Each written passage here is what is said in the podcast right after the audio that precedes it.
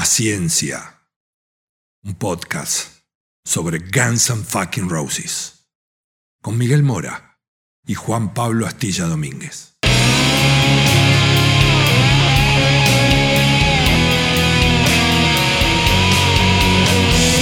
La banda más peligrosa del mundo.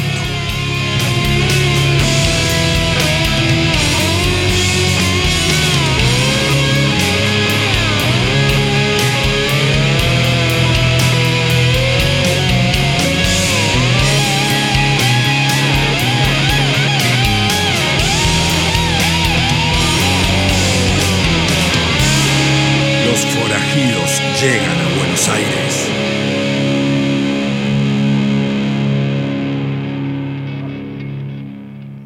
Bueno, Astilla, te invito a vos y a todos los que están escuchando del otro lado que se ubiquen cómodos en un buen asiento, como para ver una buena película, un buen show. Se trasladen al año 2012, porque hoy vamos a recorrer y repasar lo que fue una de las formaciones más clásicas de los últimos tiempos de Guns N' Roses, que es la que giró durante unos cuantos años presentando el Chinese Democracy, y lo vamos a hacer viendo junto con la gente, si es que también quiere darle play donde lo tenga, Appetite for Democracy, ese DVD editado de manera oficial que registraba un show en Las Vegas de la primera residencia que hizo Guns N' Roses en ese 2012. Así que, si te parece, si estás de acuerdo, arrancamos. Me pongo cómodo, Mike. Repasamos por las dos de la formación, que la vamos a ir desgranando, pero bueno, era Axel Rose, Ron Bumblefoot Toll en guitarra, junto a DJ Ashba y Richard Fortus, Frank Ferrer en batería, tu gran ídolo Tommy Stinson en bajo, eh, Dizzy Reed como siempre, y Pittman, Chris Pittman en teclados. Ahí va, exacto. Vamos. Bueno, así empieza el DVD con la banda. Para mí se están yendo ahí. No es que están subiendo al escenario, se están yendo porque están con toallas en los hombros. Pero bueno, escena de backstage, ahí está toda la banda retirándose del escenario. Pero bueno, en el DVD es como si fuera el comienzo. Habíamos The Joint, que es ese gran teatro precioso. Yo tuve la chance de conocerlo, que tenía el ya desaparecido Hard Rock Hotel de Las Vegas. El porro, de Joint. The Joint. Pero bueno, ahora sí, ya como comienzo del show, ¿no? La banda toma lugar, lo vemos ahí los a los violeros, lo vemos a Pittman, Frank Ferrer, el viejo logo de Chinese Democracy en la pantalla, Dizzy Reed. Y como obviamente en una residencia era un show especial, con mucha parafernalia que no llevaban usualmente de gira, pasarelas y demás que ya vamos a ir viendo. Residencia es una semana consecutiva tocando en un hotel. Es un tiempo fijo que no puede ser menos que una semana, sí. Buen Una- billete de por medio. Sí, olvídate, y entradas caras. Entran chicas, epa, tenían bailarinas. Bailarinas. Hoy estaría mal visto, tal vez. Y ahí vemos a Ashba subiendo ya en la plataforma para ese comienzo clásico que tenían estos shows de esa época. Ash va como el guitarrista líder, ¿viste? Como te lo muestran como la figura principal de la banda, la tarima por encima de la batería. ¿Te gustaba este comienzo? Sí, pero no con los músicos en escena. Con las luces apagadas como más místico, ¿no? ¿No te gusta a vos? No, a mí me gustaba, me parece que estéticamente quedaba lindo. Cómo se le va esa plataforma con Ashba y el riff este tan clásico de Chinese. Y ahí está Axel, con su look de época, sombrero, camperita, bigote fascineroso, bigote Pancho Villa. Chris Pittman y Dizzy Reed haciendo coros en este tema. A ver, escuchamos un poquito. Mira, ahí se ve algo que tiene revival, que es Axel corriendo por las pasarelas mientras cantaba. No lo hizo más. No lo escena clásica de la gira de Illusions, que la gente flasheaba. ¿Cómo hace para correr y cantar al mismo tiempo? Bueno, acá en Las Vegas lo pudo repetir, aunque sea un ratito, o por lo menos al comienzo del show. Un escenario más pequeño también al que estábamos acostumbrados a verlos. Sí, más pequeño, pero con muchas pasarelas. Ya vimos una, pero salen dos. A la izquierda y a la derecha del escenario. Dos pasarelas como que caen sobre la gente, elevadas.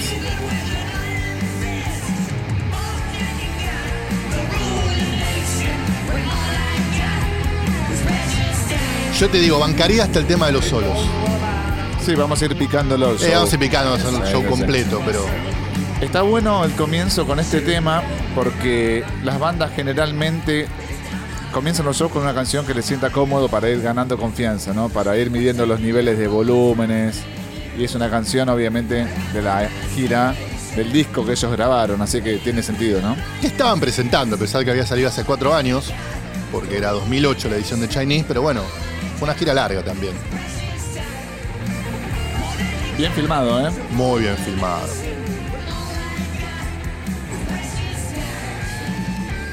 Primer solo a cargo de Ashba.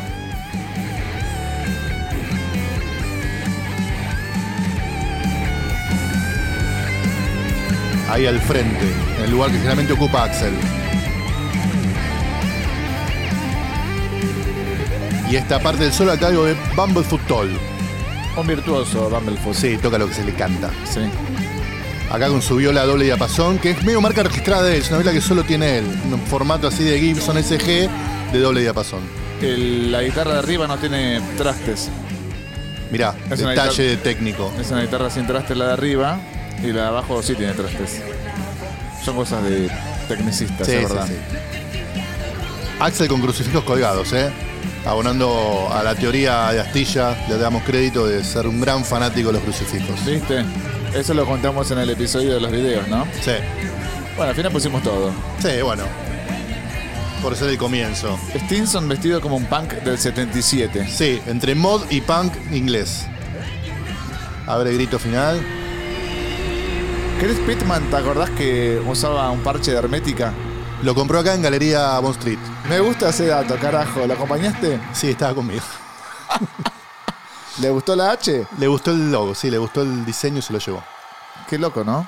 En un local que estaba sobre Rodríguez Peña, no adentro de la Bond Street. Bueno, ahí empieza.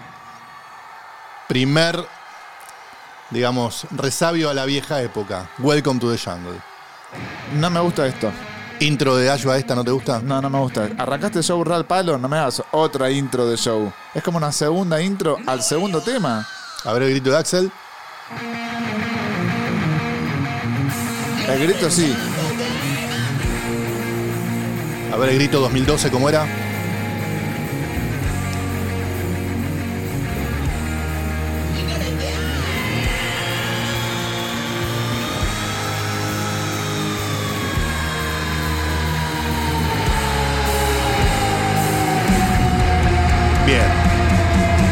¿Sabes qué? Con papada. Perdón por este toque, digamos, esteticista, pero a pesar de la papada que tenía ahí Axel, bien, de voz bien.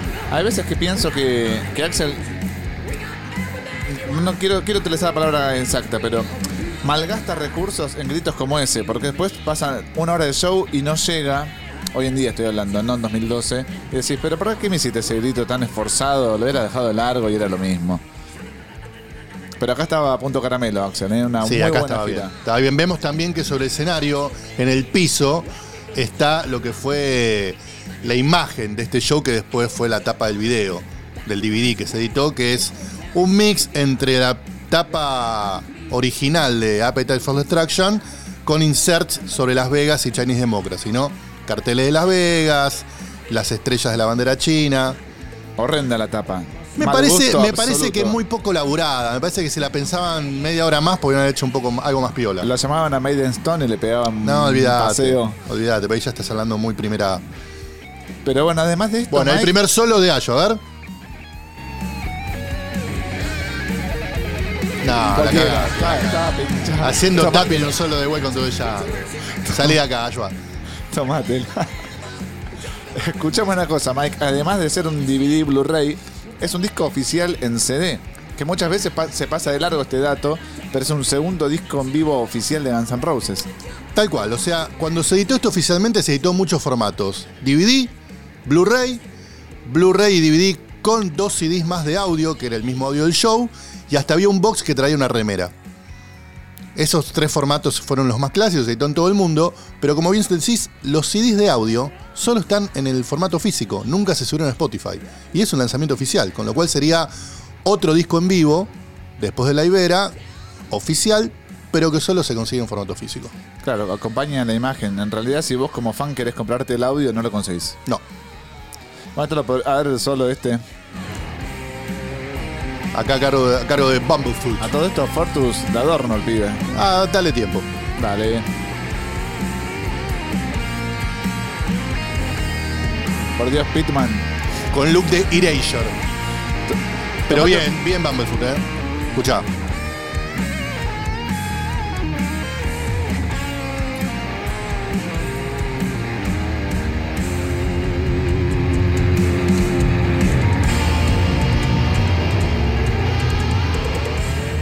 ¿Ya vas a empezar?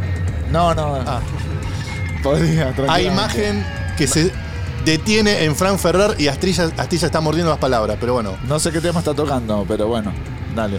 Qué feas violas que tiene Ashba. Por Dios, dale, padre. Anda Gibson, comprate una normal. No, a mí lo que me pasa con Ashba es que para mí es extremos. Tiene violas que para mí están buenísimas y otras que son, pero que parecen un cachivache. La que tiene ahora, por ejemplo, es una blanca con una figura de Michael Monroe. De Marilyn, Monroe, ¿no? Sí. Ok. Si voy a tener a Michael Monroe, le tengo mejor. Está pasando desapercibido mi referente personal, Tommy Stinson. Bueno, aguanta, recién empieza. Vamos por el segundo tema. Adel- Adelantamos un poquito. Dale, Lo cual es bueno que pase desapercibido. Bueno, prepárate para el tema que viene, ¿eh? A ver, ¿lo voy a reconocer? Yo creo que sí. A ver, no.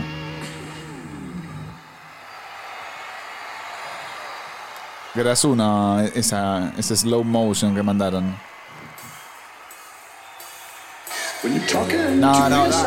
No comienza así el tema. Ah, no pasa nada. A mí yo soy los que no me jode, que no haga exactamente el mismo toque. Fran Ferrer del original del disco. No me parece tan grave. ¿No te me parece que distorsiona o arruina el tema. Por tres. ps, ps, ps. Con tres Sos un purista ta- al pedo. Bueno, ahí va con Stranger. Ahí está, no hace pa, pa, pa, pa. Qué pibe, loco, qué pibe. Solo Ahí. a cargo de Bumblefoot. Pitman tiene ese teclado como una especie que tiene como un resorte como soporte, ¿no? Está como Una paparruchada. chanfleado. Sí. Se lo vi poner a Marilyn Manson eso. Es verdad. Muchas mujeres en front row, ¿no? En la primera fila. Mujeres treintonas, cuarentonas, ¿eh? Sí, del Sunset Street. Ya se notaba que el público de Guns N' Roses había crecido. No eran esos adolescentes furiosos que se veían reflejados en una banda que, digamos, le canalizaba su, su violencia, su, su cosa adolescente. No, son contemporáneas. No, ya, a ya habían la creci- banda. habíamos crecido todos.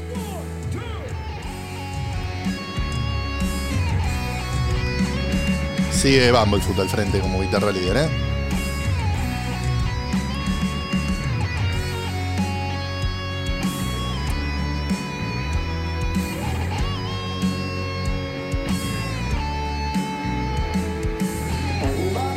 A Axel sonriendo recién, ¿no? A una chica, la veo a la- a las chicas ahí en primera fila. Bueno, ya a esta altura me parece que lo que sí podemos reconocer, que la banda sonaba muy bien. Muy ajustada, eh, más allá de esas cosas que a lo mejor a vos te molestaban de Frank Ferrer, eh, o que señalamos de un tapping en el medio del solo de Welcome to the Jungle, que no dejaba de ser en todo caso una manera de ayornarse la banda, de demostrar que tiene una identidad un poco más renovada, sonaba bien. No sé si está de acuerdo conmigo. Sí, además eh, Guns N' Roses se caracteriza por no reformular sus canciones. Es decir, no es que estos músicos reformularon lo que era voz Slash o lo que era voz Duff. Las canciones las mantienen, la estructura es la misma, por ahí con a, una, a un tecnicismo de por medio, como decimos. Meten un tapping que no iba, pero la estructura de la canción es la misma. Sí, y exacto, o sea, el, el solo tratan de mantener la esencia, no es que le cambian completamente la melodía o hacen algo completamente distinto. Para mí falta un poco de sangre, o sea, eh, a veces. Pero bueno, también hay que ver qué hubiese pasado con Slash a los cuarenta y pico en esta formación, ¿no? Hasta ahora Axel con el mismo look del principio. Sí. Ya vamos por el quinto tema y Axel no se cambió, pero ni un anillo. Chaqueta de cuero, está sudando, me imagino, sigue con la chaqueta. Epa. Stinson incómodo, ¿no? En la banda como, ¿cuánto falta para que termine el show? Yo lo veo raro, Stinson, lo veo como que está cumpliendo un laburo que no tiene ganas. Pero lo cumple bien, ¿eh? Sí. El tema este se dio en toda Bumblefoot, ¿eh? Ya con su viola normal de un solo diapasón. Mira Axel, todavía corría, ¿eh? Sí. Eso que acaba de cantar lo hizo corriendo. Dizzy siempre de espalda al público, ¿viste? Es algo medio raro. ¿Por qué se pone de frente? Ojalá tuviera una respuesta. ¿Qué hizo con la batería? Hermano, dale. ¿No se puede mutear la batería rama? Bueno, ¿avanzo? Dale. ¿O querés un poquito más de Strange? No, no, está bien, adelanta, adelanta.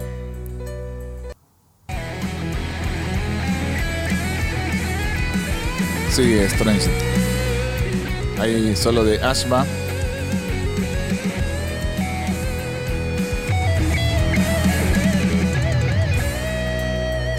Se tomó una licencia mínima. Siempre se manda una de más.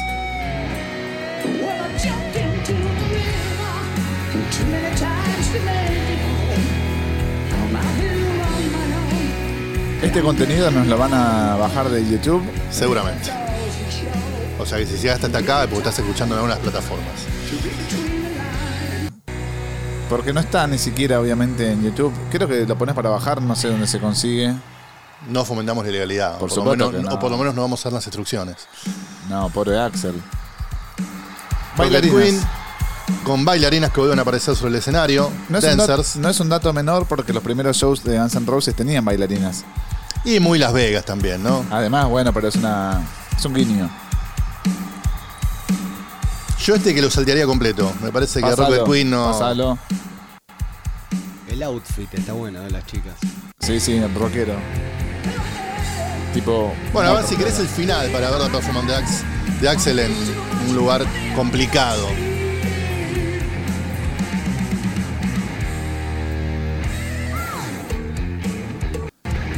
Yo tengo un problema con A ver, los- a ver, a ver, a ver, a ver. a ver.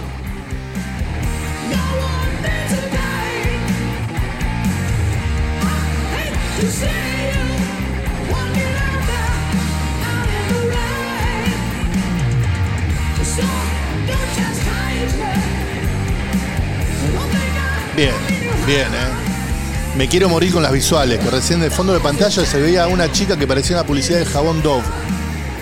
Sí. Se la bajó completamente. Mira lo que es eso que se ve de fondo, Astilla, un bajón. Que sí que están las bailarinas rodeando a Bumblefoot en este momento.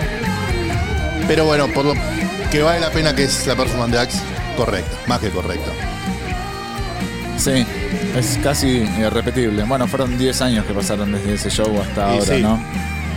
Nueve exactamente. 9. Axel tiene 60, eh, no, 57 años. No, más. 59 años tiene hoy en día. Tenía casi 50 ahí, un pibito.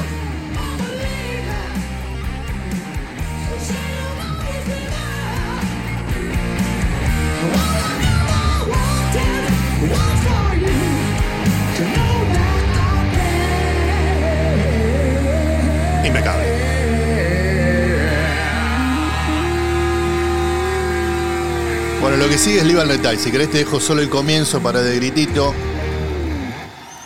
Para ver cómo le arranca la banda. Thank you. Thank you very much. On the guitar, ¿Presenta quién? Pedro Faros. Carlos. Cobró protagonismo hoy en día Richard porque es el único guitarrista después de Slash. De tres bajaron a dos. Claro. Son los momentos que en vivo digo, me quiero ir a mi casa. Cuando arrancan a probar la viola, a mostrar todo lo que saben tocar. Porque estás viejo también. Además, si hubiese sido Slash en el 93 me quedo. ¿Te parece fundamental esa parte del show? Ah, es un me- poquito, un poquito de cotillón. Los solos de guitarra siempre me aburrieron, no solo de todo. Entiendo que forma parte de un recital en vivo, pero no van. Esto, ¿te suma algo? No, no, realmente no. Obviamente es para que tome un poco de aire, oxígeno, Axel. Pero al mismo tiempo, pero está zapando la banda, haciendo algo nuevo. Pero no, no nos adelantemos, que algo de eso hay.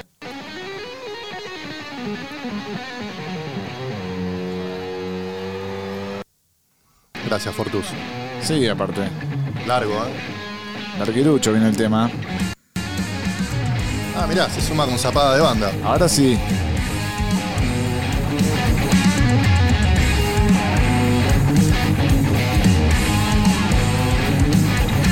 También bañadas las violas, ¿escuchás? Sí. Esto sí, más interesante. Obvio. Más simpático. Menos Pitman, toda la banda acompañando.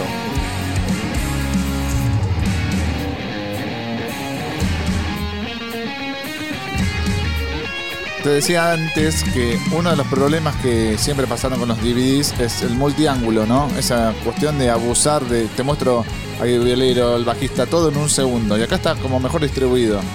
Se le Hay un buen laburo de dirección. Claro. Buen laburo de dirección porque no, no, no es que te pase una cosa frenética que no sabes dónde mirar. No, se detienen con el tiempo suficiente en cada toma. ¿Querés un detalle técnico o más? Si no me aburre, sí. Usa guitarras Paoletti, Richard Fortus, que son guitarras italianas de autor.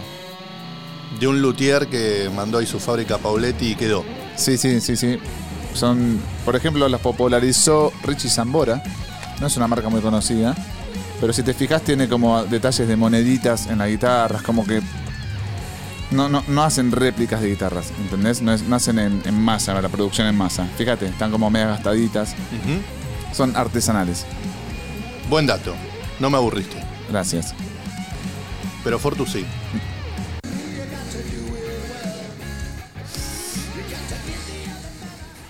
Bueno, gracias Fortus por todo. Live and. Se cambió. No se sacó los anteojos. La remera sí cambió, ¿eh? la campera también. Cambió la remera, cambió campera, pero los anteojos siguen ahí firmes. ¿eh? No le vemos los ojos a Axel. No sabemos su estado, su condición.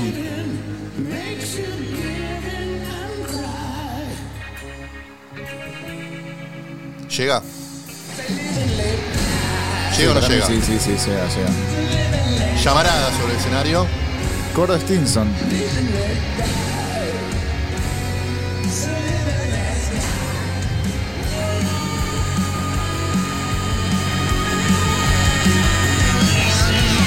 Tranqui. Bien, le pero so- bien, le pero bien. sobra. Lo arrancó de abajo, eso fue raro. sobra.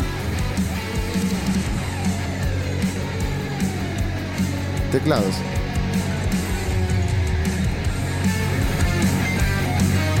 Están más presentes los teclados en esta canción acá en 2012 que hoy en 2021. Pero me gusta cómo acompañaron las violas también, ¿eh? Una buena presencia de violas ahí.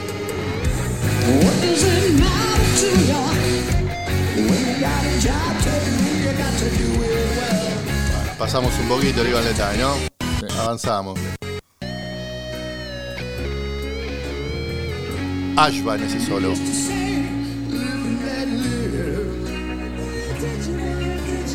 Ese es Bumblefoot acompañando, mirá. y Tommy Simpson también. Ashba es el único de todos estos músicos que no grabó Chinese Democracy. Que no estuvo ni un día en las sesiones de grabación. Se sumó inmediatamente después de que salió el disco. Curioso, porque no estuvo nunca en la grabación del disco, pero no, perdió- no se perdió un solo show de la gira. Exacto. Desde que empezaron a presentar Chinese Democracy, Ashwa estuvo ahí.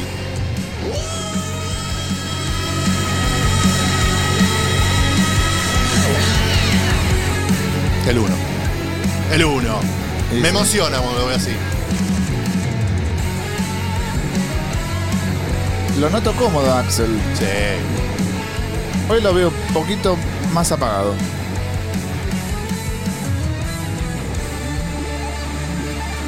Ahí, ahí, al pedo. Al pedo. al pedo, al ¿Qué pedo. fue? Lo rajamos. Son todos, seguro. Estamos metiendo. A ver, miren todo lo que sé. ¿Viste lo que pasó recién en el público? Te ¿Qué muestro pasó? la tapa. Cámaras de foto digitales. Ya no es. Ya no hay, ya no hay. Ya no hay. Este, todo el mundo está con sus celulares, por supuesto, sus smartphones. Bueno, volvemos a Chinese Democracy, ¿eh? Temazo.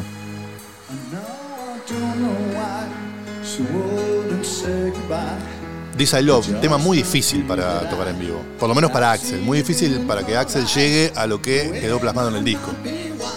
La tocó en esta gira. Bueno, en realidad la de reunión. En River tocó el piano él, si la memoria no me falla. Acá está tocando Dizzy Reed.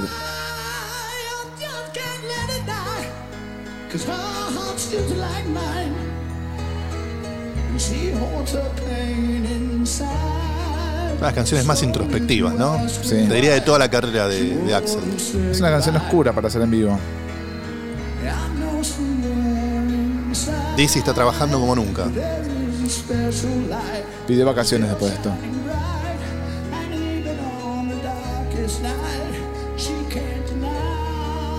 Bien Pitman, ¿eh? Sí.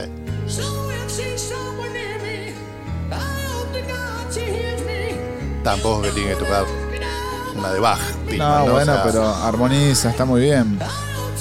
Se lo escucha.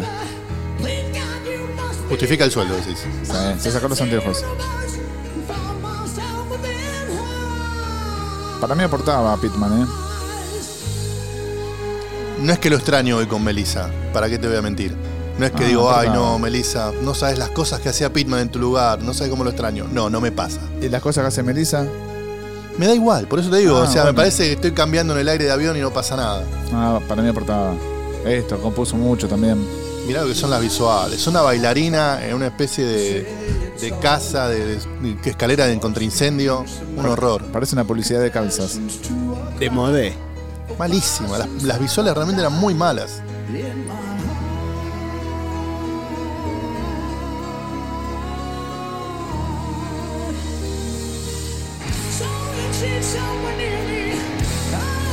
Para adelante, ¿no? Dale, dale. Siga- sigamos, sí, sí.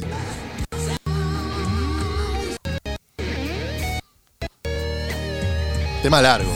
Mucho protagonismo de Ahí Ashba. solo de Ashba, que ahora está todo de blanco. Hasta el gorrito cambió. Ese gorrito de cachabacha que tenía, de anteojitos. a tono con la guitarra. No grabaste ninguno de estos solos, Ashba. Bajate de la tarima. Chao, chao, Ashba. No te aguanto más. Sí, sí, sí. Y epa, y ahora Fortus mandó un gorrito Parece- a, lo- a lo Andy McCoy. Sí, parece easy. Se hace un poco largo este tema en vivo. En Sí, disco me sí. gusta. Para mí garpa, pero en vivo no, nunca garpó. Por algo lo sacaron. Mirá, sigue, sigue siguiendo, como decía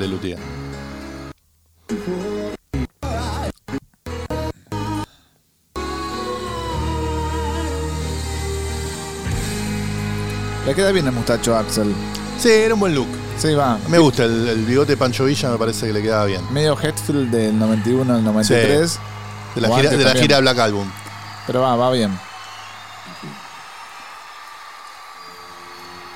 Bueno, ahora un turno, turno para un tema que para mí es un hit que no fue hit. Totalmente. Un hit para mí en la carrera de Guns N' Roses, en, en su repertorio, pero realmente no fue un hit porque no es que sonó a rabiar en las radios, tuvo su videoclip, tuvo mucha difusión. No, Creo que incluso la gente que es anti-Chinese Democracy te puede destacar que esta canción es lo más sobresaliente que pasó en ese disco. es un temazo. Better, estamos hablando de esa canción. Tema 3 del disco. Compuesta por eh, Axel y Robin Fink, el antiguo guitarrista de Nine Inch Nails. Una afinación más baja para lo que estamos acostumbrados a escuchar a Guns N' Roses. Y obviamente sin la intro que tiene desde 2016, ¿no? Arrancaba directo. Sí. Ya con la vuelta de Slash y Duff le hacen una especie de intro instrumental para después arrancar con el riff. Para mí muy buena línea de bajo de Tommy Stinson esta canción, sostiene todo el tiempo ahí. Nunca se quiere lucir, ¿viste? Tommy está en un muy segundo plano típico de bajista.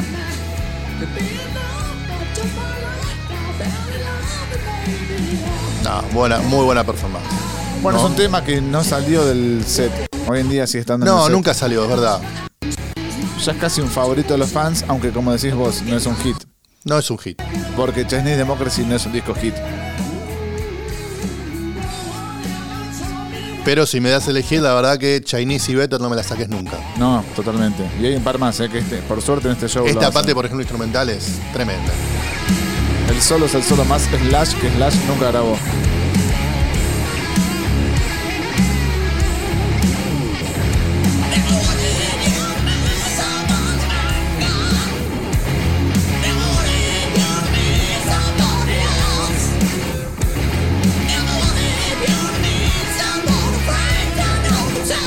Bien, Axel. Que es como una obviedad, ¿no? Porque si van a permitir que se edite algo oficialmente, no van a hacer algo donde Axel pifie, no tenga una buena noche. Y encima, como contamos al principio, es una residencia, con lo cual, al ser residencia, tenés muchos shows para elegir. De haber firmado todo, dijeron, bueno, pero nos quedamos con este. Sí, sí. Aparte estamos hablando, no, no sé qué número de show fue este en la semana. Creo que el cuarto, creo cuarto quinto por ahí. Bueno, bastante bien, ¿no? Bumblefoot me parece que se luquea al pedo. Como que no le creo nada a lo que hace. Esa barbita media. Tendría que estar tocando en eh, con Zack Wild, ¿cómo se llama la banda? Black Label Society. Ahí lo veo un poquito más afín. El estilo, el bajista de la renga. Claro, la barbita media trenza. Bueno, las visuales un poquito mejor también con las. Hay una alusión, sí, a tipografía china oriental. De pie, señores. Ladies and gentlemen, Mr. Thomas Eugene Stinson. ¿Y este tema qué es? A ver. ¿Qué es? ¿Arrancamos? Dale. ¿Te cuento qué es? Es un tema llamado Motivation. Es un tema que pertenece al primer disco como solista de Tommy Stinson, llamado Village Gorilla Head. Es un disco que sacó en el año 2004 Tommy en plenas sesiones de Chinese Democracy. Vos sabés que Stinson eh, está desde que se fue Duff, es el único bajista que estuvo y de hecho pasó a ser el líder musical de la banda. Claro, tardó tanto en grabar Axel Chinese Democracy que los músicos fueron grabando sus materiales propios y fueron editando paulatinamente y en secreto a veces. Tommy Stinson sacó este disco, reitero, llamado Village Gorilla Head, donde toca la bata ponerle Frank Ferrer. ¿En qué año lo sacó el disco? 2004. Cuatro años antes que Chinese Democracy de Guns N' Roses. Envió las Staffordus, por supuesto. Y no solo eso, sino que post Guns N' Roses, porque después que se fue, sacó otro disco utilizando las sesiones de, de- de- de aquella época, de 2003-2004. O sea que un tipo que aprovechó su tiempo en el estudio. A ver, escuchemos un poquito.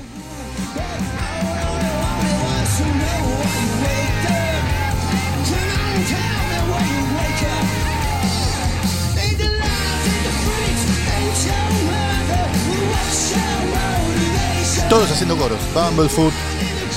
Fortus.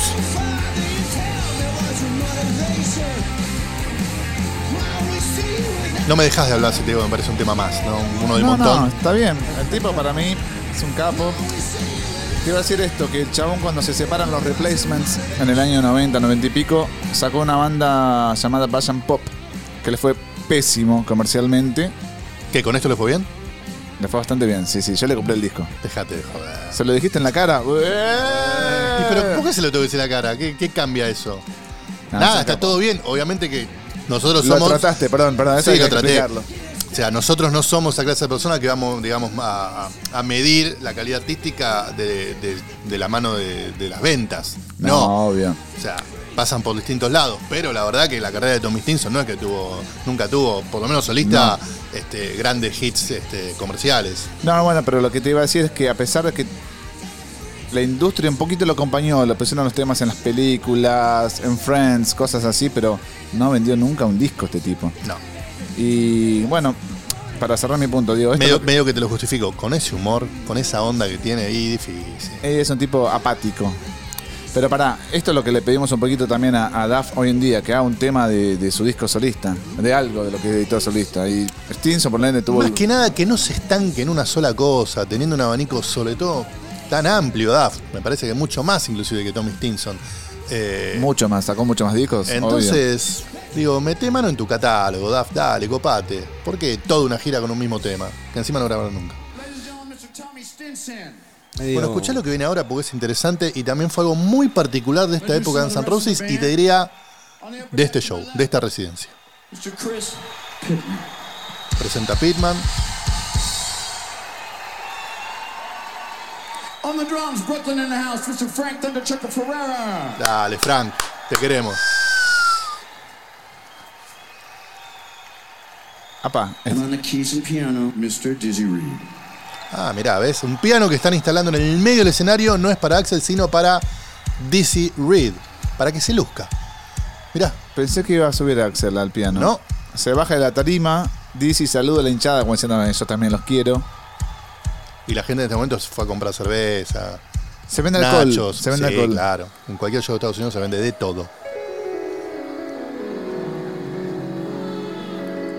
Bueno, y acá está bien haciendo gala Dizzy que no es un cartón pintado. El tipo toca, toca bien. Esto es para Matt Sorum, que decía, ¿quién es este flaco que toca los teclados? Que está todo el día tirado en el sofá. Está como interpretado el teclado, ¿no? Tiene unas rosas, no sé qué tiene. Está Ah, intervenido, quisiste decir. intervenido, interpretado no, intervenido. ¿No? Que tiene unas rosas, no se sí, ve sí, muy está, está bien luqueado, bien tuneado. Pero no te detengas ahí porque después te vas a tener que detener A en serio con algo tuneado. Espera que te voy a adelantar un poquito. Estoy por llorar. Es un tema compuesto por Dizzy Reed, Este no. ¿no? Escucha bien. Es un tema compuesto por una banda clásica, clásica, clásica. A ver.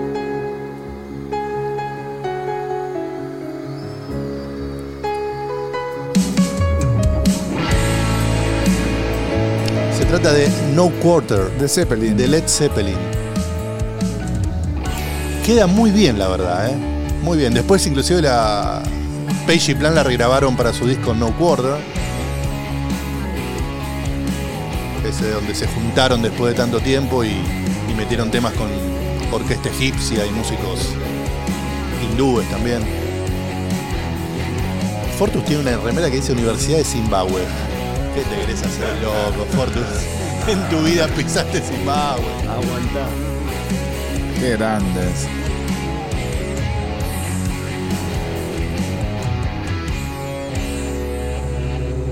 Ya podemos decir que estas son, son marcas registradas en la carrera de Guns N' Roses, ¿no? Armar pasajes instrumentales disfrazados de zapadas, pero que están basados en un tema clásico, ¿no? Lo hemos no- mencionado varias veces. It's Alright. Le- Leila, It's Alright, eh, ahora en este No Quarter. No, también te habla de, de lo aceitada que estaba la banda en aquel entonces, ¿no? Como que vamos con Zeppelin, le metemos a Zeppelin, no le temían a nada. Yo imagino, no tengo ningún tipo de, de- de fundamento o por lo menos este, registro donde, digamos, afirmarle, pero esta para mí eran los momentos en que la banda, antes que llegara Axel o esperando esas horas eternas que llegara Axel, se ponía esa parte más clásicos. Che, la verdad que este nos sale divino, hagámoslo en vivo. Che, Axel, te das y dale, vamos. Además, justo viene a continuación de un tema cantado por Tommy Stinson, Axel recuperando voz. No es un detalle menor, ¿no? Digo, Son 10 minutos que ganó Axel de, de oxígeno. No destacamos, eh, y me parece que vale la pena que todo el juego lumínico de luces es muy bueno. Sí, sí, sí. Sí, a veces. De los mejores que he visto en un show de Guns N' Roses. Mirá con qué enganchó. Temazo, no lo hace más, este, es una pena. Solo en el último show de la gira. El último. We're fucking back. Sí.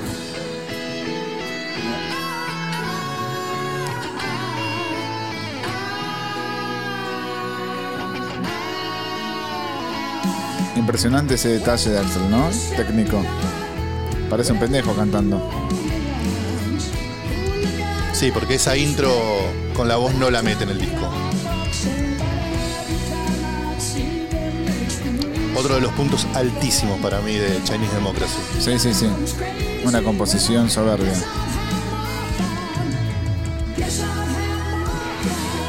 Mira, me dieron ganas de volver a mi casa y poner Chinese Democracy completo. Ah, sí. Bueno, completo no. Ryan de viste la paz.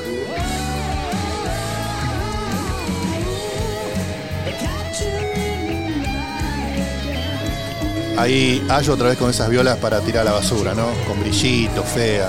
No dijimos cómo se llama la canción. Catcher in the Rye.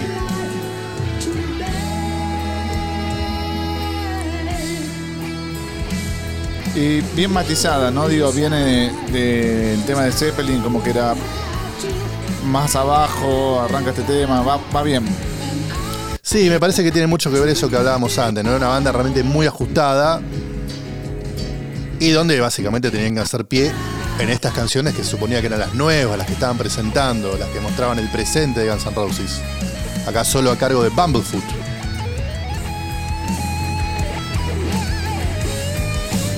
Una cosa que me parece interesante para destacar, a lo mejor más detallista, pero que el fan más hardcore de Guns N' Roses, o por lo menos de esta época, me va a entender. Muchos de los solos de este disco fueron grabados por Buckethead. Muchos sí.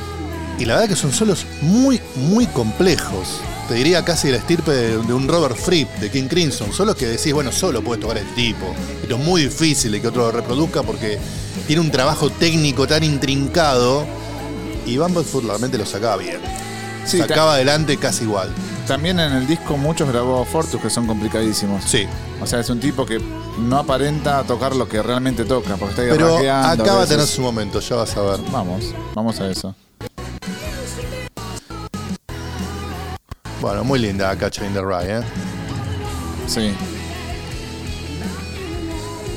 Detalle, la gente muerta en el público. Excepto cuatro o cinco que están levantando la manito como para querer participar con algo, el resto de la gente muerta. Sí, sí, tipo, sí. che, ¿qué es esto? Chanimo, no, vamos, vamos a los bifes. ¿Es otro tema de Stinson solista? Se pregunta la gente.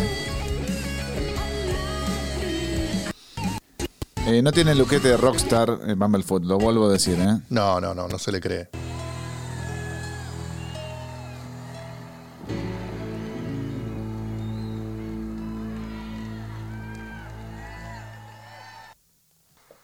¿Y ahora? ¿Qué seguidilla? Otras visuales horribles. En este caso, Un un árbol, sí. Es como que uno esté por Plaza San Martín y levante el celular y filme los árboles. Igual. Sigue DC en el centro del escenario. Algo que no volvió a pasar nunca más en la historia. Exacto, ya van casi tres temas, ¿no? Porque no el cuarto fue un tema prácticamente completo, en tono de zapada. Siguió con Catch in the Rye, ahora Street of Dreams y Oasis y Edisi Cigarrillo.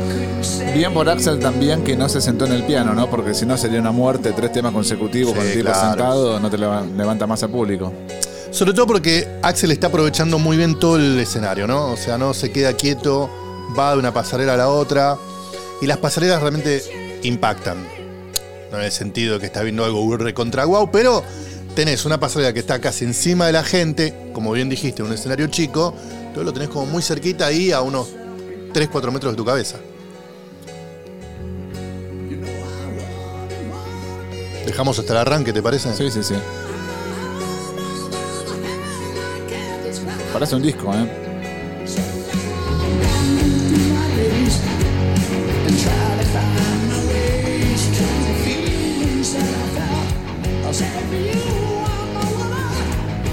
Street of Dreams se llama la canción, no sé si lo habíamos dicho. Sí, conocía en toda la etapa previa de las giras 2006 por ahí como The Blues. The Blues, sí. Porque dice The Blues, simplemente por eso. No, supongo que a lo mejor en los setlists de esa época le ponían The Blues, porque todavía no habían registrado la canción como Street of Dreams. Entonces, en la diaria, En la jerga Gunner era The Blues. solo a cargo de Ashba. Está con un canje, Ashba, ¿eh? porque está tirando remeras de una bebida energética a lo loco. Sí, sí, es su canje posta, ¿eh? Sí, sí. La de la M. Sí, la M. Usa muñequeras, Sí, la sí, guitarra. sí. Pero disimulando un poco. A ver flaco. solo de ahora.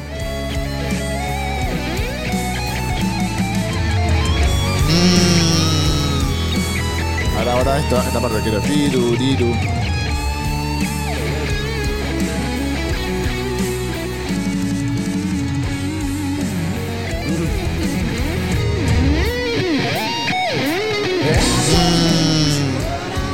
Todo esto por demostrar que sabe tocar, que, que- Exacto. que tiene presencia escénica. Es al pedo, flaco. No, no, Sí, hace no, falta no tiene eso. sentido, no Nadie tiene se lo pide. Mucha pilcha, poca púa. ¿eh?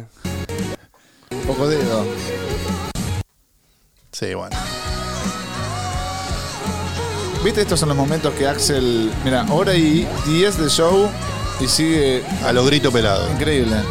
Después llega a las 2 horas y media está liquidado. Seguramente ahora va a venir con un tema más tranquilo para descansar. A ver. Un público respetuoso, no se escucha Sí. No. Bailarinas, de nuevo. Antes se le decía strippers, ¿no? Pero bueno, bailarinas. En show de rock fueron bailarinas. Strippers son las del cabarulo, las que terminan sacándose la ropa. No, digo en el. A ver. Ah, epa, ¿qué tema es? You could be mine. No te hagas, Astilla, Es no un te tipo hagas. frenético este. No lo puedo creer. Primer plano, Frank. Bueno, obviamente yo sabía, lo dije en chiste, pero nada. De un tema exigente a otro tema muy exigente como es You Could Be Mine, ¿no? Sí. Pero bueno, lo escuchamos mil veces este. Sí, vamos a pasarlo, vamos como hasta la parte del final, que es la de rapeo.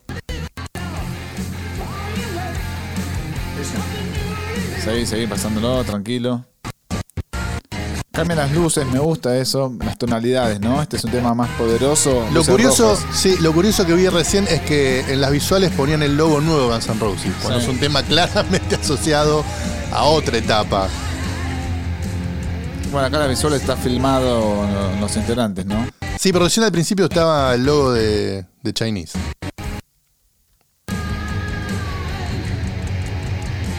A ver el solo. Ashba.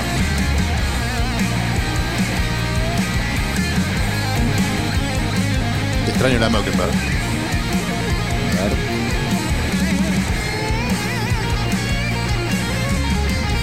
Ahora Bumblefoot.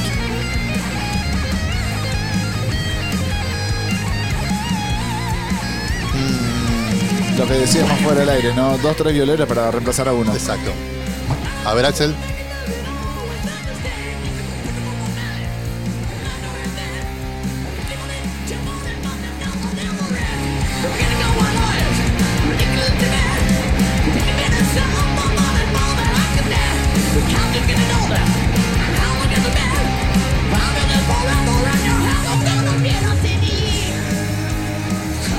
O sea este show es, Correcto.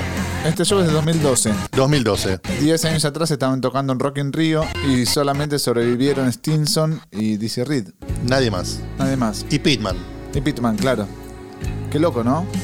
Bueno, terminó You Could Be Mine y viene ahora Ballad of Death. Balada de la muerte, Esa no está donde toma protagonismo DJ Asba, nuevamente en la, pla- en la plataforma del inicio del show, la que estaba atrás de la batería de Ferrer. A ver. Se está riendo Tommy Stinson. Lo viste, ¿no? Se rió. Y se caga de risa esta situación. Tres segundos, se rió.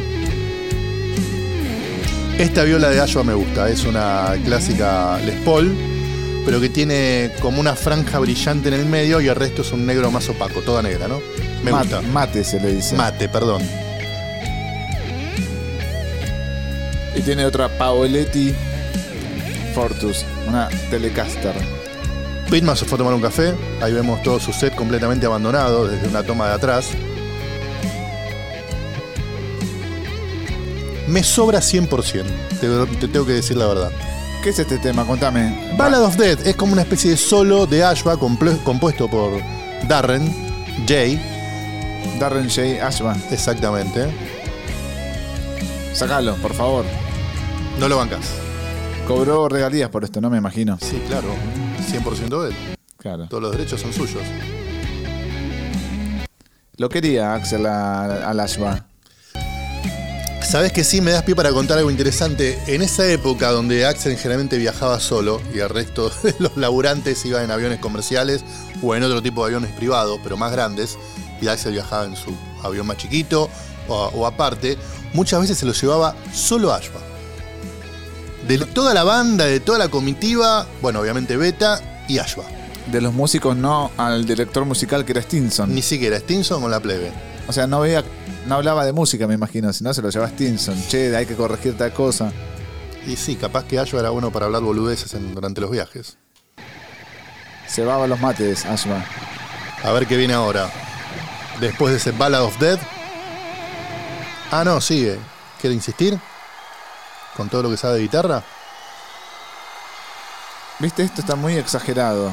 Es como que, no, flaco, Sí, con eso. Ashba tratando de arengar a la gente, ¿no? Arengar a la gente.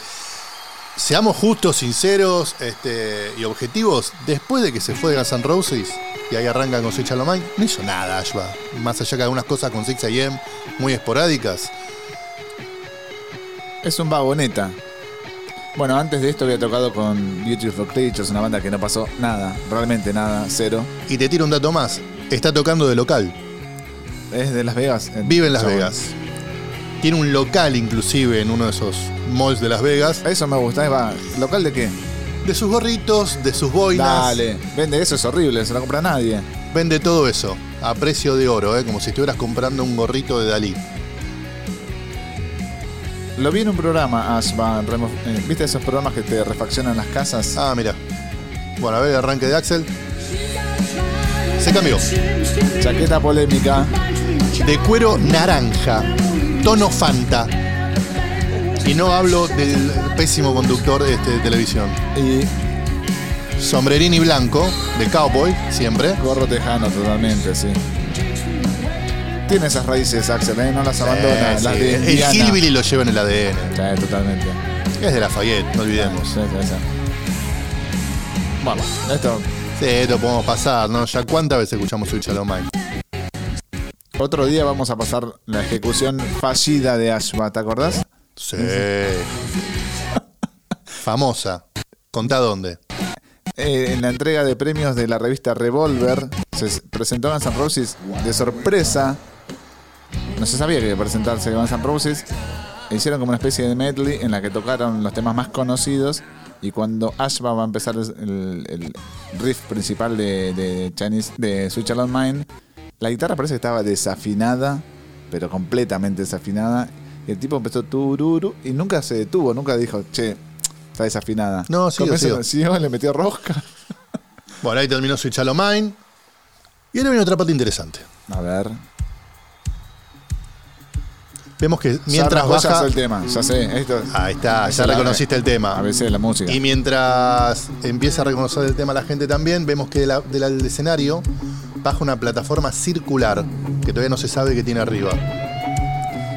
Ahora, estos escenarios, o estos recintos, mejor dicho, a años luz de lo que tenemos en Argentina. Sí, claro. A vidas, generaciones. No dijimos el nombre del tema. Another Brick in the Wall de Pink Floyd. Parte es la- dos. Parte 2, claro, eso iba a decir. Que tiene dos Pero a diferencia de otras zapadas, acá vamos a tener vocalización.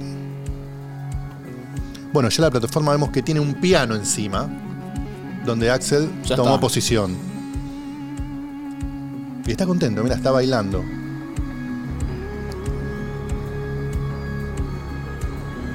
Tiene escrito también el. bien, A ver.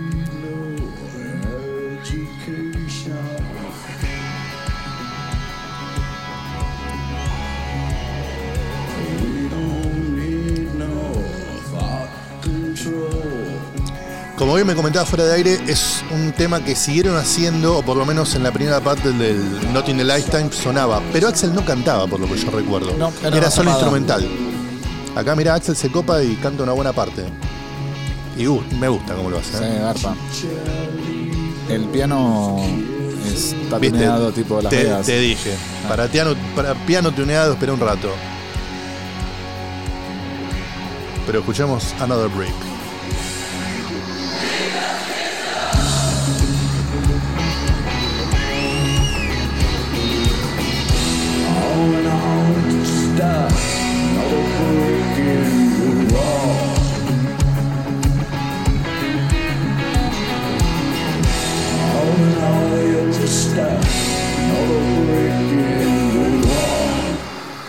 Buen corte abrupto, ¿eh?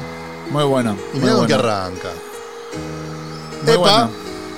plataforma que comienza a elevarse nuevamente con Axel y piano encima. Un piano, como vos decías, súper tuneado a Las Vegas, con cartas, monedas como de oro, billetes. Nunca más vimos ese piano, o sea que se nota que fue exclusivo para este show. Se está Impacta esto, ¿eh? Se está deslizando sobre la gente el piano. Yo te digo, me, me da un poco caso. Estoy ahí. ¿Ah, sí? Medio me corro. Pero Hay, cuatro hilitos que lo están sosteniendo. En Las Vegas me quedo. En Argentina digo, acá algo va a fallar. No, pero es realmente impactante. Como efecto es muy bueno tener a Axel tocando November Rain en un piano muy, muy vistoso por encima de todo el público. Como bien decías, solo se puede hacer en este tipo de lugares de residencias donde podés montar algo de este tipo, de esta técnica, en un lugar fijo. Esto no lo puedes ir trasladando a distintos lugares del mundo. Es más, en esta imagen que queda de este plano se ve que todo se mueve un poquito en el aire, ¿viste? Sí, no está. El piano, todo se mueve. tiene- La plataforma como que no está 100% quieta. ¿Dónde habrá guardado Axel este piano? Porque se lo llevó a su casa, me imagino. Yo creo que en la casa tiene lugar. Me parece que tener las habitaciones suficientes para guardar 40 pianos más de estos. Polémico el diseño del piano, ¿eh? Como muchas cosas del universo de Guns N' Roses, a 3 centímetros de lo mega grasún, ¿no? A ver, en el contexto está bien. Te lo banco, estás en Las Vegas. Capaz que lo sacaron de. de Pero sí, es cuarto. bastante grasún. eh, O sea, no- fino, delicado no es. Todo muy. Stinson, algo que no hemos dicho todavía, tiene el audio de bajo que tenía Duff, por ejemplo. Sí. O sea, mantiene ese audio. No es que el tipo se puso a experimentar como Ashba.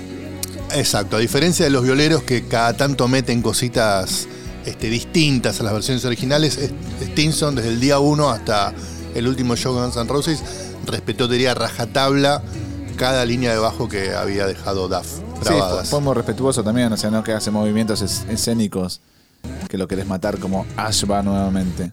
Sí, no contamos, o por lo menos no en este capítulo, a lo mejor en algún otro, que Stinson era el hombre orquesta de la banda. Era el hombre que decía, bueno, ahora es para acá, ahora es para allá. Eh, ya Axel me dijo que vamos a meter este tema. Era el que tenía la voz cantante. Sí, además Obviamente la decisión era de Axel, pero el que se lo comunicaba al resto de la banda, y para acá y para allá, era Stinson. además tomaba las audiciones de los músicos. Ya hablamos de los músicos que audicionaron para Guns N' Roses, el director era él. Bueno, solo de Fortus. ¿Vos que querías ver cómo tocaba? Mira.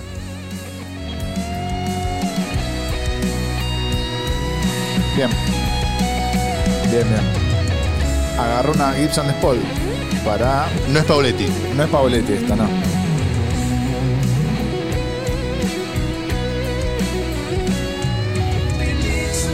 Y lo que hay también agregado es que, yo no sé esa técnica, es medio circense, de esas bailarinas que se cuelgan como de una sábana, de una tela larga, desde el aire están ahí haciendo piruetas en el medio de la canción. Me da cagazo también, ¿eh? Bis. También te da miedo. No, mirá, no. Sos bastante cagón. No, no, en esto no. Lo, lo haría yo, pero estar abajo de eso digo, no, muchacha, bájate. Mientras veo con el piano, o se sigue moviendo o el juego de cámara parece que hace, hace el efecto de que sigue recorriendo las cabezas de la gente, ¿no? Del público. Solo a cargo de DJ Ashba. ¿Cómo es el nombre de pila? Me dijiste. Darren J. Darren J. Ashba.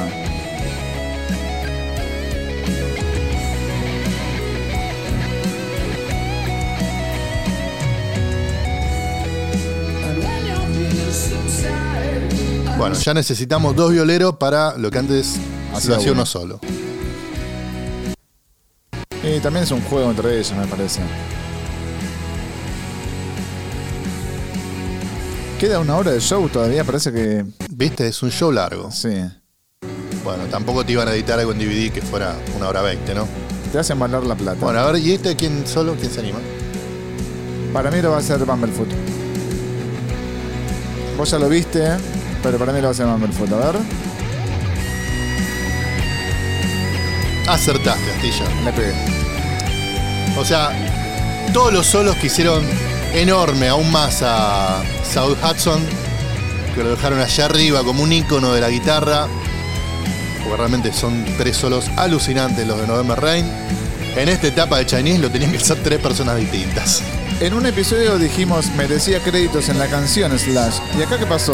Bueno, vos sabés que acá es un buen detalle que señalizás, eh, Astilla. En el booklet que trae este DVD, cuando están las canciones discriminadas, en los créditos apare- aparece como finalmente quedaron registrados este, a la hora de repartir regalías. Y en November Rain sí, está Saúl, está Duff, está Easy. Tengo entendido, Mike, que en los Estados Unidos esa licencia se renueva cada un determinado plazo de tiempo. Es decir, En general en todo el mundo, no es así, mundo. pero cada o sea, llega un tiempo que caduca. O, bueno, sí, es depende del país. Acá creo que caduca y es, eso es después, a- tipo a los tantos años de que murió el autor.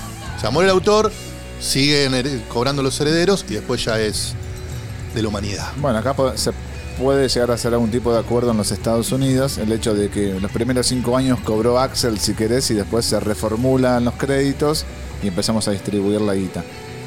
Bueno, tuvo todo la canción, ¿no? A nivel visual en el show, tuvieron este, esos artificiales, como la lluvia de, de chispas, las chicas seguían colgadas, y este final medio chotón.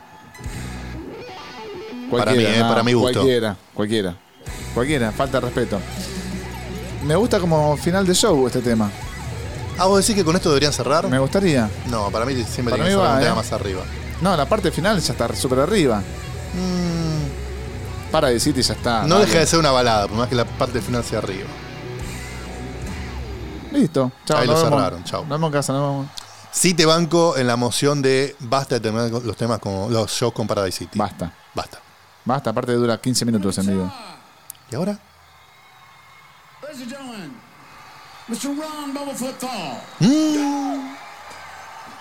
Bueno, tuvo su momento Tommy, tuvo su momento DJ y ahora tuvo su momento Bumblefoot. Tommy told me not to count it off. Mamita. Mamita. ¿Qué es esto? No, mamita, ya está. Me da más curiosidad y me, me resulta más interesante ver cómo sube la plataforma de piano que escuchar este tema de Bumblefoot que se llama Objectify. ¿Se puede adelantar por completo esto? No, vas a sufrir con No, todos. no, no, sacalo, por favor. No, pero realmente no tiene nada que ver esto, ¿no? En un show de Guns N' Roses. Nada y Mucho en menos. onda, nada. Y mucho menos después de November Rain, o sea. Pero ahí tu amigo Tommy Stinson se nota que lo está disfrutando el tema. Ahí es donde está. Hacete cargo. Está bien, lo entiendo. Tocan algo distinto, a los músicos les gusta eso, ya sabes. No, pero realmente no pasa nada con este tema. No. Y Sacalo. Bumblefoot como cantante, pobrecito. Mamita. Cero onda. Y se fue Ash aparte, dijo, no, yo no, yo me voy con Axel. Sí, a ver si todavía le gana de tomarse el buque, me voy con él. A ver esto. Todavía sigue. ¿Cuánto dura? Innecesario, ¿no? Hizo un tema de Argentina, dedicado a Argentina, Bumblefoot.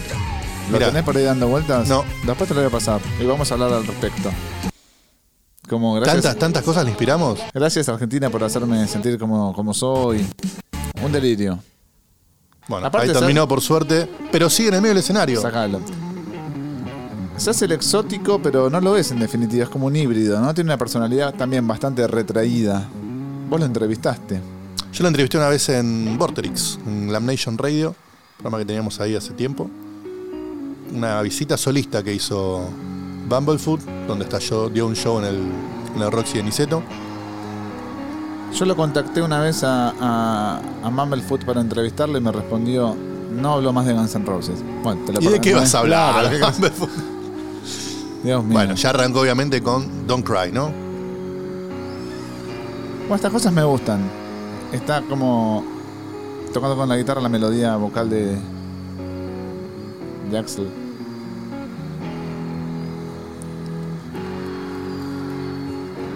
Tenías razón, sí, invita a la gente a que acompañe la guitarra que estaba haciendo esa melodía. Garpa, garpa.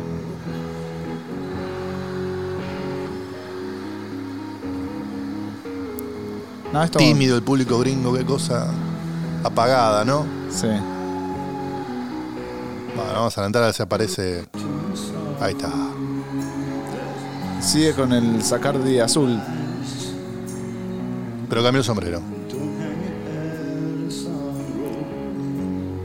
No me gustaría ser la vestuarista o el vestuarista de Axel.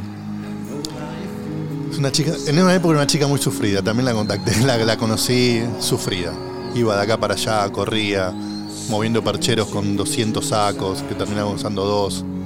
No, además tiene tantas cosas que podés perder cualquier ítem. Anillos, colgantes. Yo no se da cuenta.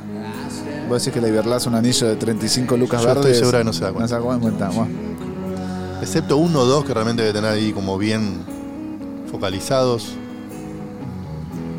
Una versión completamente despojada, ¿no? Sí, de sí, guitarra y panderetita, si querés. Bueno,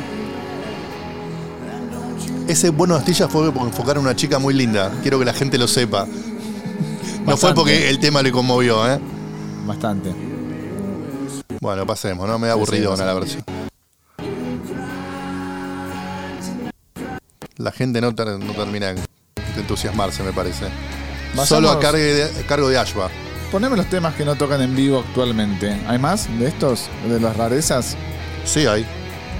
Porque este es un tema que también lo dejaron de tocar durante mucho tiempo. No ¿te muchos, la verdad. Ahora que estoy fijándome lo que queda de lista, no muchos. ¿No? No. Solo de Ashba bien, ¿no? Sí. El baterista, dale, se mandó cualquiera ahí, la dejamos pasar, ¿eh? No le decimos nada, ¿qué para, pasa? para. Hater.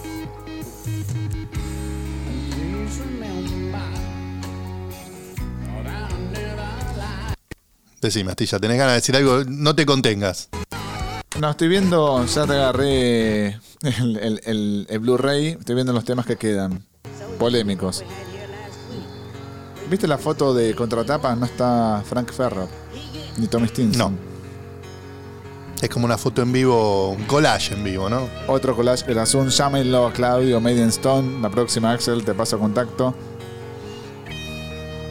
Bueno, Civil War, otro de esos temas que cuando volvió al set de Guns N' Roses nunca más se fue. Y Axel acá mandó una especie de sobre todo o chaquetón militar, pero de tono púrpura. Cambió el sombrero también, que si te fijas el sombrero tiene como unos detalles de balazos de guerra. A ver.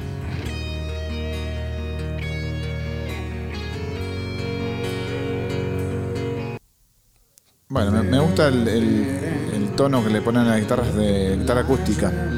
Que eso no pasa cuando estás lazo. ¿Ves los balazos en el sombrero? Sí, sí, sí, sí. La gente un poco aburrida, la Sí. noto, ¿eh? ¿Viste como en el Mundial de Estados Unidos 94 que veías a los Yankees yendo y viniendo todo el tiempo Sí. caminando? No se quedan quietos viendo el partido. Acá un poco lo mismo. Ya se aburrieron. Vamos, hora 49 de show. Es mucho, Son casi dos. es mucho. Posta, es mucho. A mí como oyente promedio de música te digo, a las dos horas redondeame, papu, me tengo que ir a mi- casa, no sé, algo. Quiero Sí, comer a menos que sea algo que no ves hace mucho y tenés acumuladas muchas expectativas, qué sé yo. Dos horas ya también. A favor que la voz de Axel sigue impecable. Sí. No volvieron a tocar en este lugar, ¿no? Con Slash No, Duff. nunca más. Nunca más. Porque en Las Vegas sí tocaron. Sí, de hecho fue el primer show de regreso en el nuevo estadio de Las Vegas. Ah, claro, después que lo de... estrenó Guns N' Roses en previo a Coachella. Tenés razón. No fue el primero, el primero fue el Troubadour, pero bueno, el primero grande con público masivo fue en ese nuevo gran estadio que hay en Las Vegas. Pero también me viene bien para contar lo siguiente. En una época en Guns N' Roses no tocaba frente a la cantidad de público que toca hoy. No era una banda de teatros chicos, pero si te tengo que decir un promedio, un promedio entre 15.000 personas, como mucho. Como mucho. Como mucho, ¿no? O sea, una banda de estadio, pero de estadio chico. El salto, por lo menos el estatus de banda de estadio muy grande, lo tiene desde 2016. En esta época, Axel sostenía la cosa, pero haciendo malabares. Porque tenía el nombre, porque era él. Pero obviamente, el resto de los muñecos que no convocaban a nadie, ni Ashwan, ni Bumblefoot, ni Portus, etcétera, no te cortaban entradas. Además, no sabemos si los invitaban a grandes festivales o no, pero su caso, su nombre, mejor dicho, no estaba en las grandes ligas ya.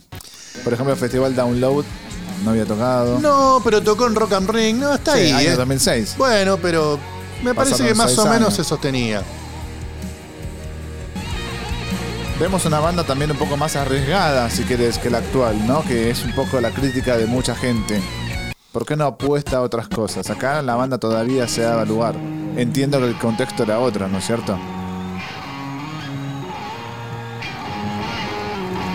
Bandera de Estados Unidos en las visuales, ¿eh? Y acá la gente como que terminó levantando. Cansado Axel, ¿eh? Más colorado que lo de costumbre.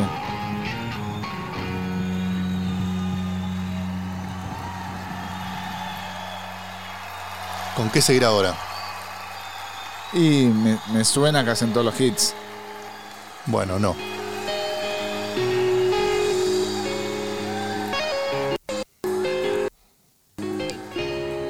Un tema que nosotros ya nos tiene cansados. ¿The Seeker? Así es. No, basta de este tema, posta. Está todo bien, me encanta que lo hayan hecho, ya está, es el tema de The Who. En esa época todavía era novedad. Era novedad, de hecho, era novedad, en serio. Era novedad. Pero lo siguieron tocando ahora con Slash, Duff, basta. Y por otro lado también, ya que hacemos este podcast desde Argentina, o por lo menos desde Latinoamérica, contamos que teníamos bastante vista esta banda, porque ya han venido dos veces. Habían venido en 2010 y 2012 también, ¿no? Fue, o 2011. Eh, Vélez, 2012. No, el 2010 fue En en Vélez. Vélez. en Vélez y después fue en La Plata. El Ah, primer show claro. en La Plata, 2012 fue 2012. Y después fue 2014 en, en Ferro. Ferro. Pero bueno, esto fue grabado fines de 2012. O sea, nosotros ya hemos visto esta formación, esta banda, en dos oportunidades. Mira, me había olvidado tantas veces que vino, ¿eh? Tocó Fue una gira larga, fue una Tocó gira larga. Rosario también. Córdoba tocó, Sí, tocó en Córdoba. ¿viste? Pero sí, la verdad que decir que a esta altura del partido nos sobra muchísimo, ¿no? Sí, sobra. Y posta, no suma nada. Esa es la realidad. Y Tampoco la grabaron, que es algo raro. Ya a esta altura casi un clásico, ¿no? Sí. En Guns N' Roses de los últimos tiempos.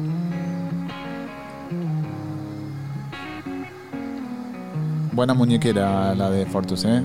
Con el logo de Chinese Democracy. Otra visual de esa que parece una clase de yoga. O sea, un mar con la luna llena gigante de fondo.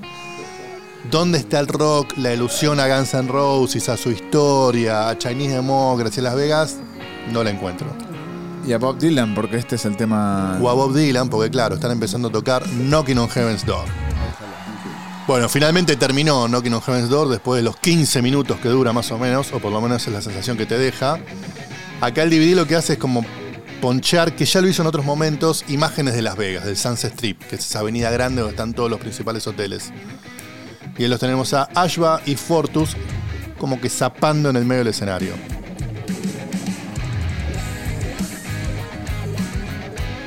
Y esto nos gusta más. Nos gusta más y te demuestra que tienen ganas de tocar. Dos horas, 10 de show y una zapada. Mientras te cuento que este DVD, que ya dijimos editado oficialmente, cuenta con unos bonus que son entrevistas cortitas, pero entrevistas al fin a Bumblefoot, a Stinson, a Dizzy y no me acuerdo quién más, pero. Ashba. Y a Ashba.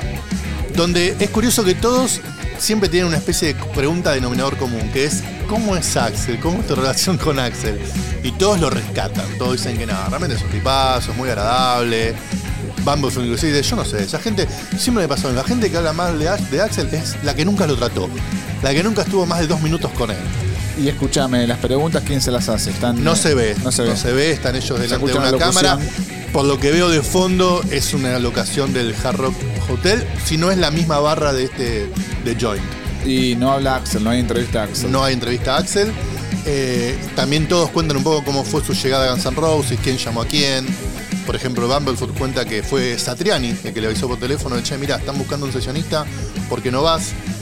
Stinson también cuenta que lo llamó, creo que Brain, y fue medio para ver qué onda, como un laburito por un rato, y dice, bueno, y acá estoy, hace 15 años. 15 habían pasado, claro, 97 entra el tipo. Esas cosas siempre garpan en los DVDs, ¿eh? El bonus a veces más que el show mismo, ¿no? Porque generalmente, como dijimos, este show ya lo habíamos visto y estas entrevistas, si no las encontrás en este DVD... No está en ningún lado. Otro, claro, otro lugar. Epa.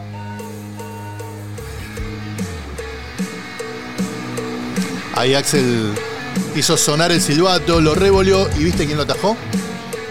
No, Tom Mayhew, el asistente histórico de Axel, está de los primeros tiempos y nunca lo abandonó. Una especie de Del James. perfil bajo. Sí, muy, muy buen tipo, muy, muy agradable.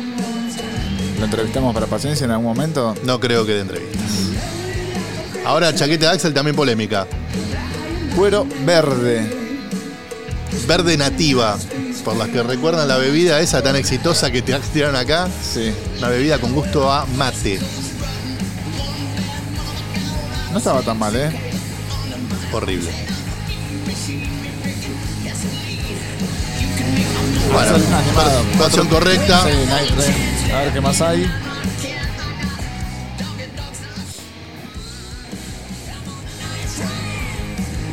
Buen estado físico, ¿no? Eso es una Sí. realidad. Creo que hoy en día, más desde hace muchos años, con esta proliferación de la digitalidad, etcétera, tenés que subir fresco el escenario. Y Antes los Guns subían de quedas mucho más expuesto, quedas mucho más expuesto. Ah, los pibes acá se notan están con un juguito. Imagínate si en el famoso show de Ritz, capítulo 3 creo de este podcast, Sí. Este, la gente hubiera tenido celulares en el público. Las imágenes que hubiéramos tenido de Slash, de Duff, muchas veces habrían sido, uy mamita, cómo estaba. Tal vez hubiésemos tenido la imagen del asistente de Axel en busca de la bandana. De la bandana también.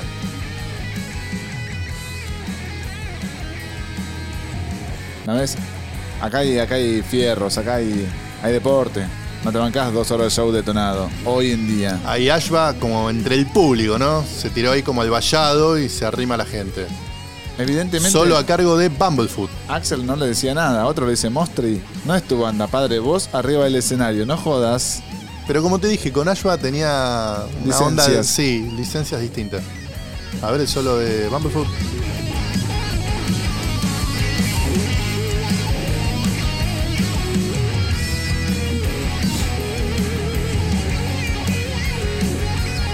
Mm, Palopa. Empezó bien, terminó mal, ¿no? Ahí rosoleando también, ¿eh? Que es Ashma. Cualquiera. Sí.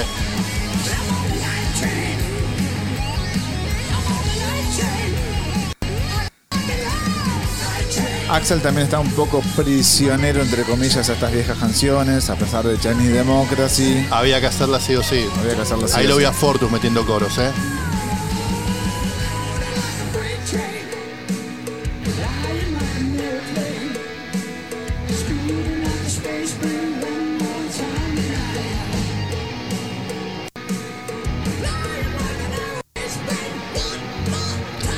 Grito del final.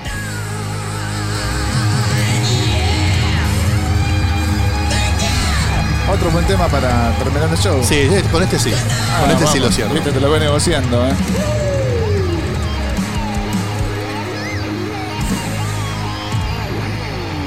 Y es con el que cierran el set, usualmente. Después vienen los bices, pero usualmente cierran con ese. Por eso dice Good Night. Esto me hace acordar a cuando fui a Rosario a ver el show de la reunión de Slash y Duff. Iban sumando cada vez más temas y se me iba el micro. Yo estaba tipo, pero dale, maestro, vayan cerrando la noche, no me toques. No quieren Heaven's Door de 17 minutos, era de 11. Ganame 6 minutos para llegar a la estación de, de- de micro. Y mirá mientras vos hablabas lo que colaron después de Night Train. Used to love her. Con otras visuales lamentables, ¿no? De una chica ahí caminando. Eso en, Chicas. en el año 98 ya pasó de moda. Sí, sí, horrible. Menos 10 las visuales de esta época. Hay congas acá, no escucho, ¿eh? A ver, enfocame, enfocame a Mr. Reed.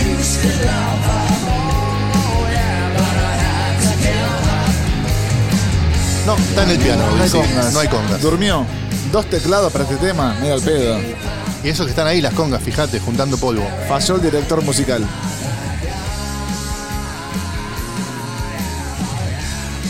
Tema simpático, pero. A mí. Para déjamelo, déjamelo en el show. a ver, digo, está bien, pero para el anteúltimo tema No, de la no, noche. no, va. para el- no para la recta final.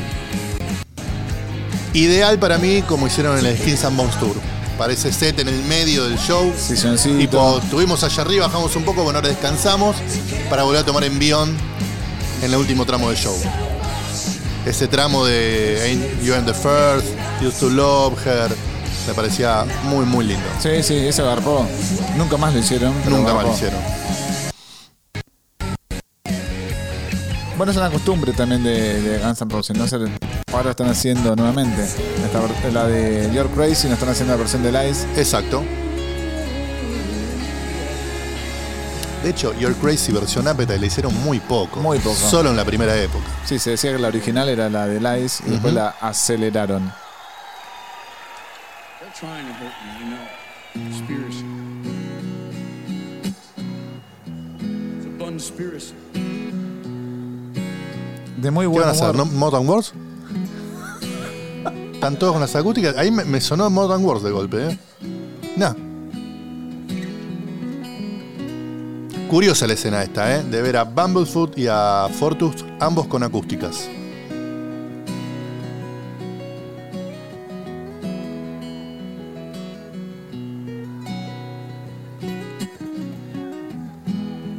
Andamos un poquito. Se me hizo largo el show, ¿está mal? No, no, está perfecto, es válido. Se me hizo bastante larguero. Hay buenos matices, creo que hay buenas. Y eso que está muy bien filmado, muy bien filmado. Está bien filmado, las luces son bárbaras. Axel en buen nivel. Pero me parece ya mucho, 2 horas 50 de show. Ojo, una cosa es verlo y otra cosa es estar ahí en Las Vegas, el contexto, un traguito. Los- la fortuna que pagaste de entrada, porque seguramente no bajaba de los 250, 300 dólares. Me quedo a dormir ahí. La ¿no? más barata, ¿eh? la de allá, la del gallinero, la del fondo. Sí. Más largo de- Intra larga, intro larga.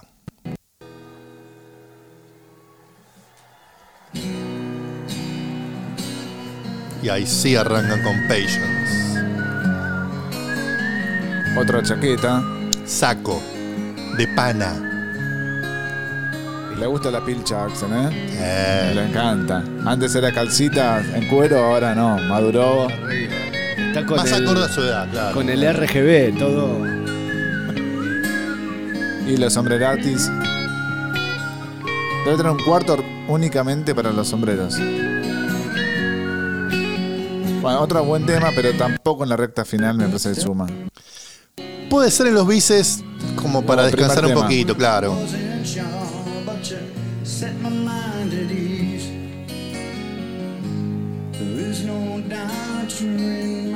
Acá la gente sí, más enganchada, ¿no? Sí, claro. Este sí es un Fue un hit. gran hit de Guns N' Roses.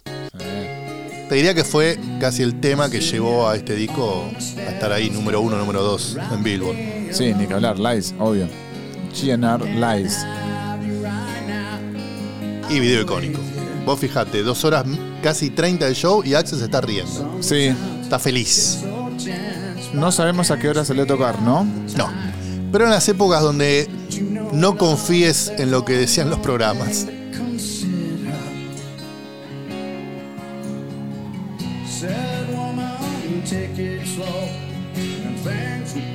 Está bien que lo dejes porque es el anteúltimo tema. Sí.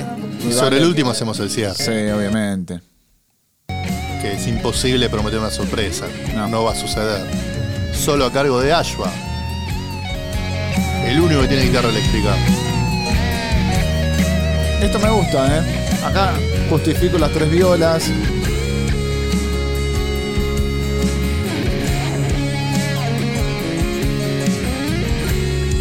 Para mí se llevan bien, que es algo muy importante entre los músicos, además de tocar y tener afinidad musical y sentirse que están en compañeros. Digo, también esto de vamos a viajar dos, tres años juntos, tratemos de llevarnos bien. Sí, me parece también fue una cosa que tenemos que unir fuerzas, ¿no? Sabemos que es una banda un tanto disfuncional, donde su líder y digamos el que justifica que todo esto funcione, tiene sus tiempos, sus humores, sus horarios. Si nosotros por otro lado no atomizamos lo que es tener una banda para llevarla adelante y sonamos. No, además, eh, no en este caso porque Guns N' Roses... pero esto sí, es raro, Un solo ahí, sí. raro. Ashwa, Es más, Rescatate. adelantalo. rescatate, Ashwa. Digo, eh, Guns N' Roses es una banda. Dizzy lo aplaude. es- y Bumblefoot también. Es una banda disfuncional, pero generalmente los músicos que están en el lugar que estuvieron ellos suelen decir, y ya sabía que tenían las horas contadas, traté de disfrutarlo lo más que pude hasta que me rajen en la cuestión de, de horas, de días. Es algo que sucedió. Sí, y otro dato de cocina también como para entender de por qué esta gente se aguantó tanto tiempo toda esta situación, es porque no tengo este, la factura monotributo ni la liquidación de sueldo, pero se comenta históricamente que Guns N' Roses, Axel Rose, Team Brasil, lo que quieras poner como cabeza, siempre ha pagado muy bien. A, to- Generosos. a toda esa gente, digamos, que va a tener que trabajar con ellos de una manera extendida en el tiempo, le paga muy bien. Y además también, como te conté, le dejaron editar discos en simultáneo. No muchas veces sucede eso. Vos tocas para mí Bueno, exclusivamente. no lo dijimos durante el show, pero bueno, durante este concierto que sale editado encima oficialmente en DVD, Axel, sí, sí, que tenga su espacio Ashwa, que tenga su espacio ambos o que tenga su espacio Tommy Stinson cantando sus canciones. Sí, sí, sí. Bueno, muy Bueno, bien ya para el cierre, otra escena de Las Vegas, para dar lugar a lo obvio. Paradise City. Con una zapada previa, ¿Algún tema que te hubiese gustado que esté y no está? There Was a Time. A mí también. Y IRS. Sí, más que nada Tuat, así se lo conoce. Sobre todo porque hubiera focalizado en que tuvieran su edición oficial temas de ese disco, ¿no? Muchos otros ya los tengo en el Live Era, en los Live en Tokio. Entonces, me hubiera gustado esos temas que me parece que tienen un peso propio importante, como esos dos ejemplos que te di, hayan tenido una edición oficial. Es raro que no esté también Shackler's Revenge, que es un tema que hacían en la gira. En Argentina lo hicieron. Y de repente lo, lo quitaron. Y es un muy buen tema. Y otro que para mí, para mí era de, caída de Maduro, que tendría que haber estado, porque es- se tocó mucho en vivo y otro, otro punto alto de Chinese es Madagascar. Madagascar también. Y raro también que ahora aparezca Sorry en la lista de temas y acá no lo tocaban. Con los músicos lo grabaron.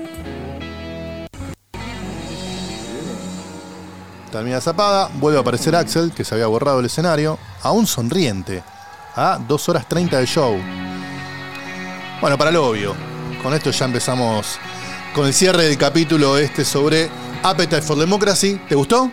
Me gustó el. A ver, te digo, me parece un show largo. Todos los shows que duren 2 horas 50 me van a parecer largos. Creo que con 50 minutos menos se aprovechaba mejor eh, el set, digamos. Me hubiesen gustado otras canciones, pero sí, me encanta, me encanta verlo Axel en tan buena performance vocal. Sí, a mí también. El saldo que me queda es positivo, me parece que es un buen registro de época.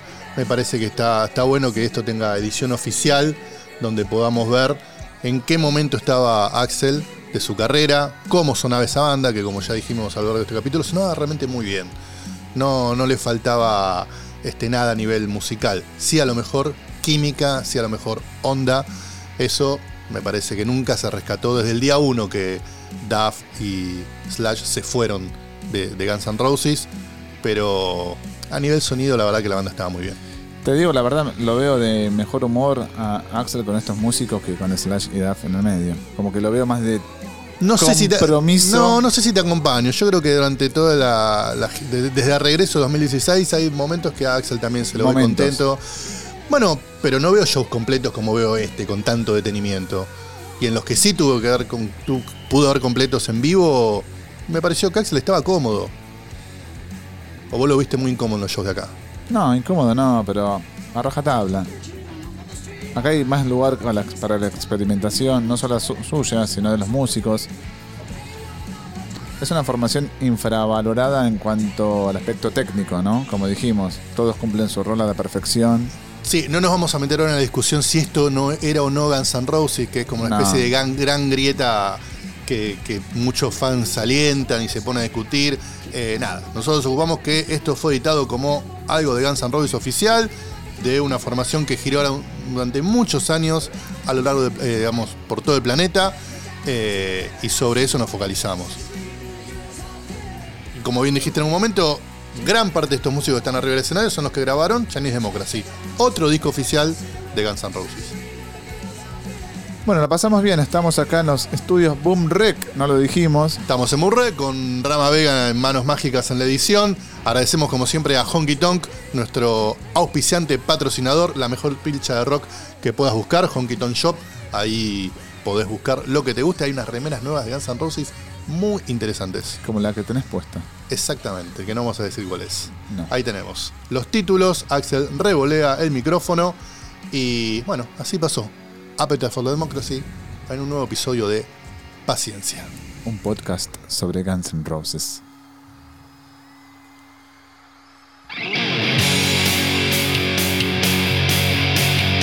Seguimos en nuestras redes sociales. Paciencia Podcast en Instagram y Facebook. Paciencia Pod GNR en Twitter.